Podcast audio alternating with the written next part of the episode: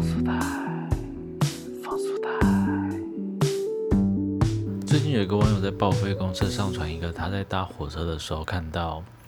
有一对穿着制服的高中情侣在车门旁边，就是互相的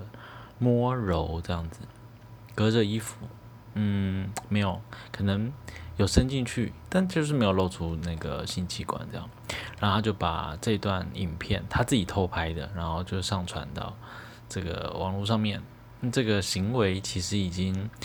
屡见不鲜了，就是从以前有一个香港游客在高雄捷运不是拍到所谓的，就是那时候媒体都下龙骑士啦，虽然这个标题是很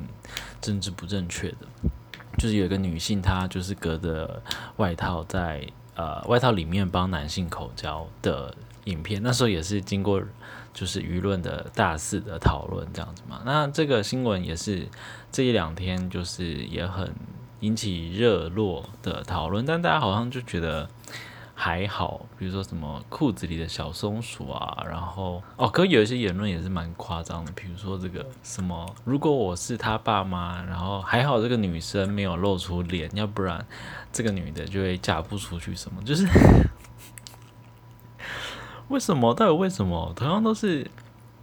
这个有关性的行为，为什么男性就就是就就女性好像做做这种事情，然后就是被其他人看到，好像就是他的婚家的这个价码就会降低，然后男性就是不会被受到这样的一个贬低。可当然，我这意思不是说，所以我们要一起来贬低男性、女性，而是为什么就是。女女性的这个性行为都需要跟婚家的价码去扣连在一起呢？这样或者是一个父权的保护式的这种言论，就是说，呃，我们要就是保护女儿这样。反正媒体就去访问这个学校，然后学校就说下学下星期就会召开性评会，然后呢让这两个男女的家长一起来学校。然后关注这件事情，然后也会特别加强这个男女之间的这身体自主权，还有性别平等教育。我不知道诶，都已经高中了，高中可以推测至少十六岁吧。十六岁其实，在不论是这个刑法的这个呃性自主权，本来就已经是完全合法的。就十六岁以上的男女，他们从事性行为是完全 OK 的。那更何况这件事情，他们。呃，只是爱抚，也没有性行为。那不，我不晓得学校他是要加强性别平等教育的什么，或者是身身体自主权的什么？难道就是在公共场所互相摸就是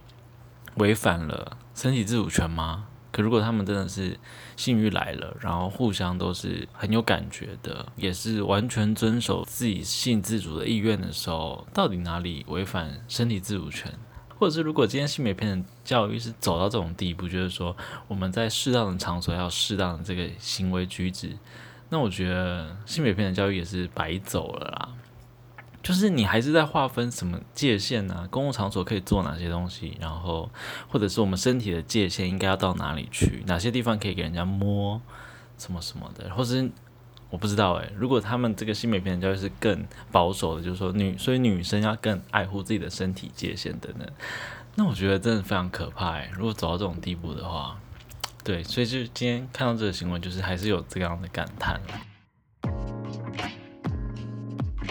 那另外一则新闻，我们来讲一下泰国。泰国，我们今天来聊一下泰国。我们好像很少聊泰国，对不对？泰国有一个咖啡馆在曼谷。它里面就是摆设了很多的性艺术，然后一些作品收藏品，大约五百多件，哎，其实很多哎。虽然我们都有时候去泰国也会去度假的时候，也会去他们的性产业消费，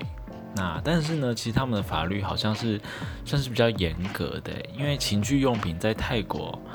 这个报道上面是写说还没有合法化，哎，哇，我觉得真的是原来如此这样子。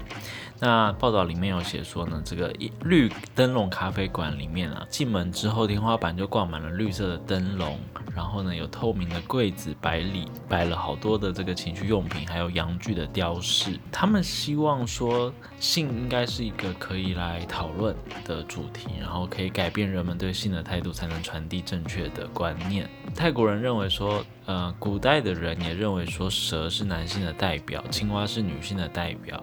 所以会杀蛇和青蛙来祭拜天地，这些信仰都代表着性，基本上已经融入古人的日常生活当中。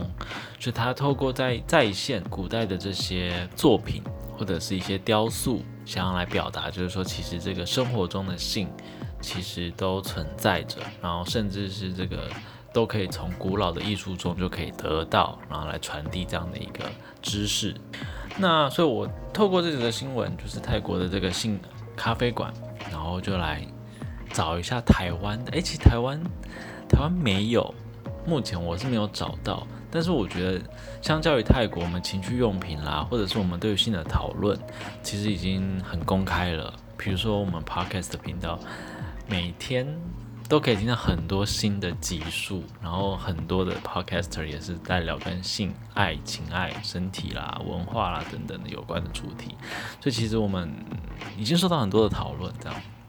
那我一直找，一直找，又找到一个前几年的新闻，在屏东诶。屏东有一个性爱博物馆，它是一个私人的，他是八十岁的牙医，叫做吴日胜。他在他的私人处所里面，大概一百多平的空间，有展示着像是他的收也是收藏品，比如说油画啦，或者是男女交换的雕塑，男性、女性的生殖器官、裸女的图像等等的。那呃，这个《自由时报》里面他是写说，从民国九十一年，他响应政府的政策。从高雄到偏远的这个地区来开设牙医诊所，然后呢，他到屏东太武乡的时候，就曾经听过这个部落的耆老来说起这个日治时代的故事。那因为这个北大武还有南大武两大的圣山都需要从太武来进入，所以日本人就建议在部落的入口来树立崇高的南根，借此来引人注目，发展地方。但是因为原住民可能当时觉得这个意见太前卫了，所以他们其实后来只树立了这个部落的雕塑的大柱子在入口处。那吴日胜就是这个牙医师哦，他就说呢，呃，在传统的保守的社会中，性爱除了传宗接代之外，人们也借由性爱来得到某种程度的疏解。那其实性爱是很美的作品。他收集了上千件的这个艺术品，还有加上这个刚刚讲这个太武祈老的故事，于是就选在盐山公路来开设性爱博物馆，希望能够为偏乡的观光来尽一份心力这样子。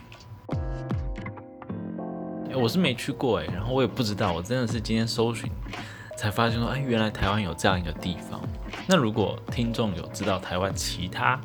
地方也有这个跟性爱有关的博物馆的话，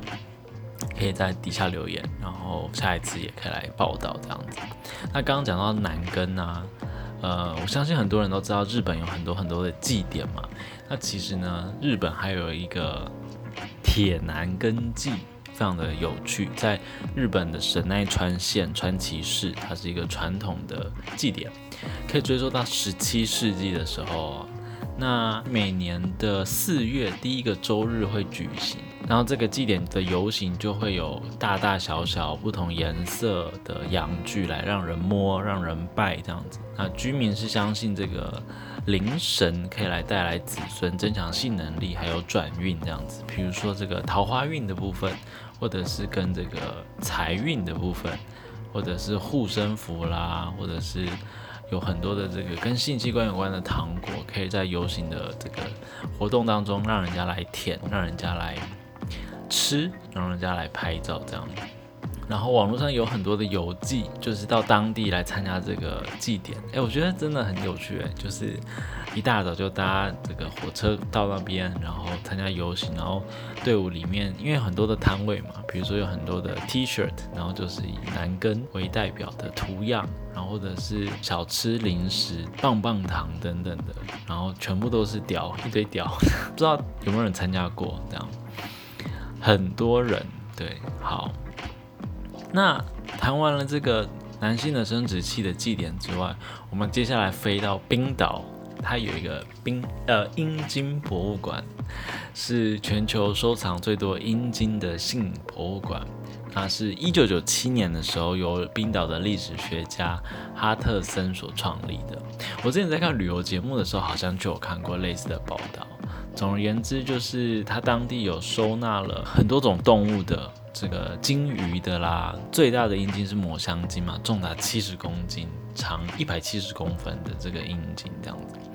透过这个冰岛的阴茎博物馆，后来在英国有人就受到冰岛的阴茎博物馆的启发，所以也成立了阴道博物馆。成立的初衷是希望打破女性私处的迷思。里面我印象最深刻的是，我看网志上面的介绍，印象最深刻的是里面有一张图片，它里面就有画出来各种大小、各种形状、各种皱褶，还有各种颜色的阴道和外阴部都长得不一样。那这个是非常正常的一件事情，就是说他想要让所有人都有自信来谈论这个很正常的这个身体的构造，这样子。所以就是介绍这几个地方，然后其实，在世界各地还有很多地方有相关跟性爱有关的这个，比如说首尔也有一个性爱美术馆，那这个我们可以之后再聊。然后我记得还有一个是性爱主题乐园，对，这个也是非常有名的，我们可以留到下一期再聊这样。所以，我们今天其实是从泰国的这一间第一间跟性有关的咖啡馆来聊起，然后再介绍一下台湾的，然后到很多地方。这样子，好不过因为现在疫情的关系，所以出国是一件非常困难的一件事情。不过如果等疫情就是结束或是比较和缓的时候，未来的这个旅行的路上啊，我相信就是大家其实也可以把跟性爱有关的景点纳入，就是旅行的这个 schedule 里面了，或者是相关的这个旅游的产品旅旅行社在规划这个行程的时候，有一些 tour 其实也可以是一个 sex tour 嘛，跟性景点有关的地方。因为它其实也包含了文化，当地的文化嘛，比如说我们刚刚讲这个北大武山、南大武山的这个，对吧？那在其他地方一定是有这个文化跟历史的故事这样所以其实它是它是很多东西的。那这个当成是一个文化之旅也很好这样子。好，那这就是今天的风俗台，下一次见喽。